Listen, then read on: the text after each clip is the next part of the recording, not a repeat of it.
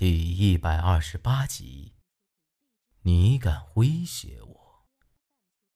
我一手拿着半碗鸡血，一手死死的攥着捞尸索，咬咬牙，死盯着这副诡异的红棺材。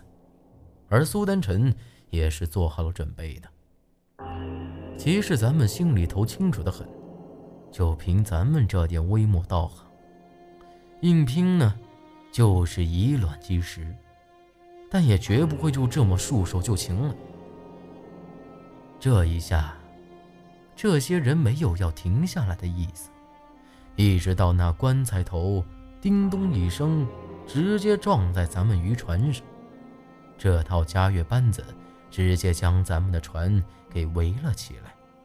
嘉悦声搞得我是头昏脑胀的，肚子里头是一阵翻江倒海。而此时，我也仔细看了看这周围的人。这一看，这心里又是咯噔一下。这一个两个的，哪里还是人呢？都是一具具烂得不成人形的尸体，浑身散发着一股子恶臭。每个人的脸上，都露出一副极其阴邪的笑，看得我毛骨悚然。虽说已经烂成这样了，可我却认得其中几个，那就是之前和韩半仙一起挖那青石棺之后死掉的那几个老爷子。当时韩半仙让我去捞他们尸体的时候，就遇到了死尸背朝天的怪事儿。后来去剪那女人的头发，也看到了他们。那会儿，他们就已经烂成这副德行。还有一个人，我是最熟悉了，那正是六婶儿。这会儿，她手里头拿着一根红木杖，前头挑着一个红绣球，一脸阴笑的看着我和苏丹臣。一直到那女人摆了摆手，这些人才停止了吹奏。我也总算清醒了不少。长清。咱们两个还差最后一拜。那女人阴恻恻的说道，这声音依旧是萧然的声音。他说的，我自然晓得。当时咱们去找那墓室，我被他迷了心神。要不是猴子一泡尿，我就和他拜了天地了。呸！你这个贱女人，老子就算死！也不会要你的。反正咱们是逃不掉了，死也要死的硬气儿点。干脆就直接一些。这话一说出来，我明显感觉到四周的气氛更不对劲儿了，一股子寒气从脚底板儿直往上窜。再一看，这女人正用那白森森的手在棺材盖上。一下一下敲着，而这周围的人也都一个个变得面目憎恨起来。只要这女人一声令下，非得把我和苏丹臣撕碎了不可。我家主人看得起你，我劝你莫不识好歹。六婶从喉咙里挤出这么两句话：“主人。”哼，咋了？你那狗屁和珅使者不要你了？我冷笑一声，到了这份上，我反而不再害怕他了。然而，我还没反应过来，这六婶的膀子就掉了一只，也不晓得咋弄的，就直接到了那女人手里，而六婶顿时就发出杀猪般的惨叫声来。什么时候轮到你说话了？女人慢悠悠地说道，将那膀子在手里把玩了几下，直接给丢到了长江里头。这下让我和苏丹臣都愣住了。这要是来对付咱们，只怕咱俩的脑袋都会被他摘了去。我也晓得，这女人是给咱们一个下马威。长青，你可别忘了，咱们可是结了契的，除非你想反悔。这女人边说边掀起红盖头的一角，将那头乌黑的头发拉出来捋一捋，在食指上绕了两个圈儿。而我也清楚看到，那缕头发少了半截儿，那正是当年韩半仙让我去剪下的那缕头发。我和苏丹晨一下子都没回过神了。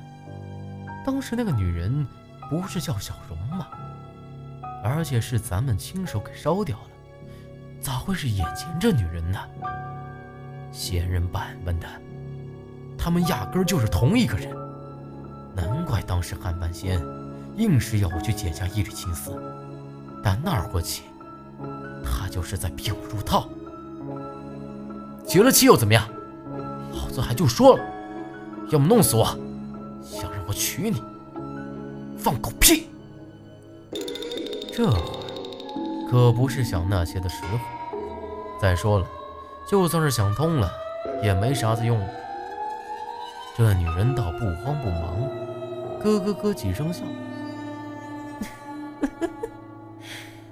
你是唯一的一个白家人，我怎么舍得杀了你呢？不过，至于其他人嘛，那可就难说了。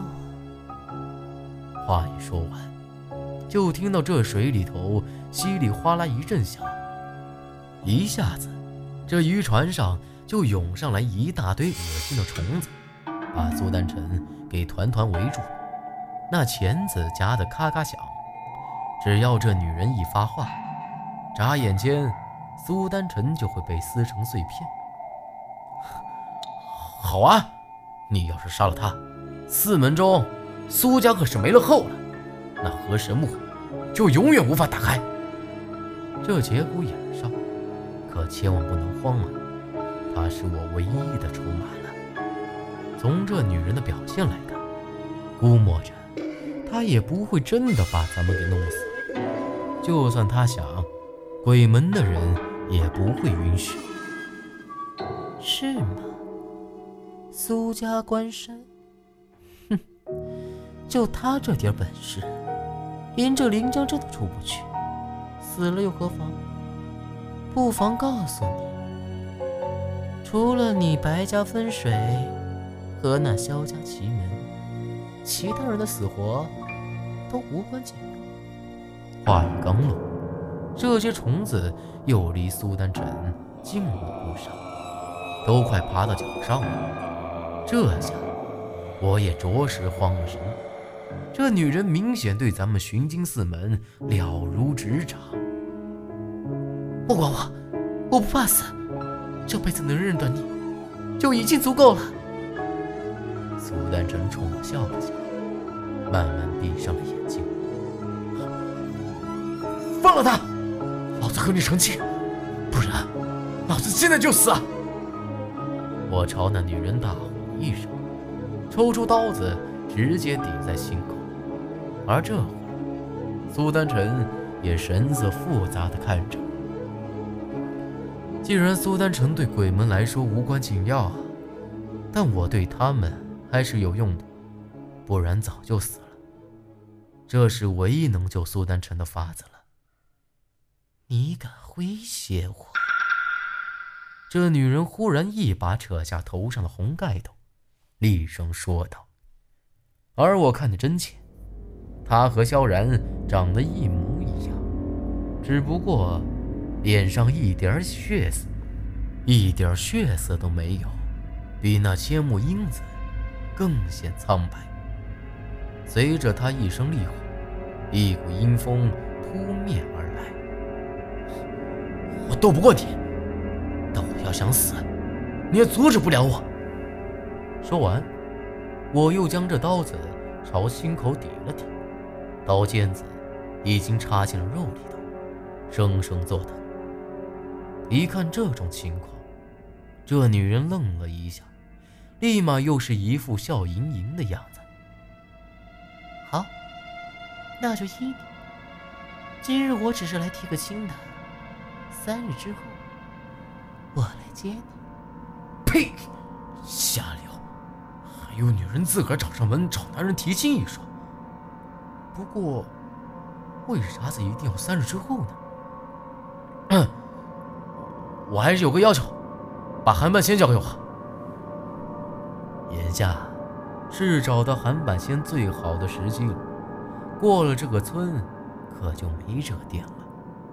至于那千木英子，只能拖一时是一时了。能不能保住大伙儿的命，那就看造化了。我也只能做到这儿了。区区一个韩半仙，给你又何妨？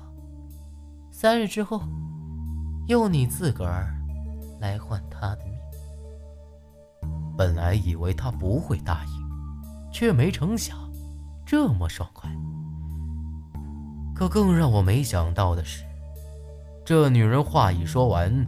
那棺材盖子就打开了，只见的一道红影一闪，苏丹臣就弄进了那棺材里头。